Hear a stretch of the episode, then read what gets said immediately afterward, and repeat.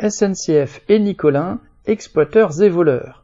Sur les lignes atlantiques, réseau Montparnasse, la SNCF sous-traite le ménage dans les rames TGV pendant le voyage au groupe Nicolin.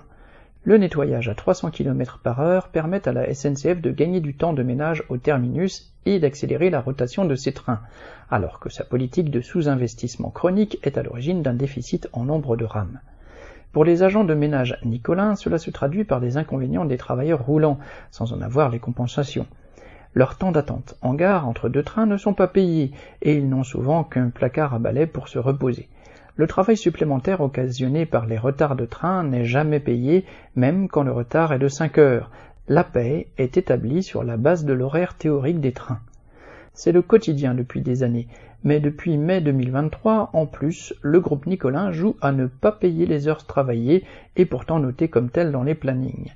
De nombreux agents, souvent les plus précaires, femmes, immigrées, travailleuses âgées ou cassées par le travail, celles dont Nicolin sait qu'elles en ont le plus besoin et craignent de le perdre si elles protestent, voient leur paye amputée de plusieurs centaines d'euros.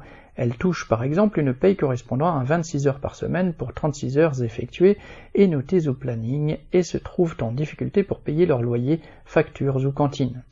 Quand certaines osent quand même protester, la direction de Nicolin tente de les embobiner en invoquant des congés compensateurs inexistants ou fait de vagues promesses de régulariser la situation dans l'avenir. Mais elle refuse de toute façon de payer les sommes dues depuis mai qui peuvent s'élever à plusieurs milliers d'euros pour certaines. En tant que donneuse d'ordre, la SNCF est complice de cette politique révoltante de Nicolin, un vol pur et simple qui s'ajoute au vol légal qu'est le profit capitaliste prélevé par les entreprises sur les travailleurs. David Louvois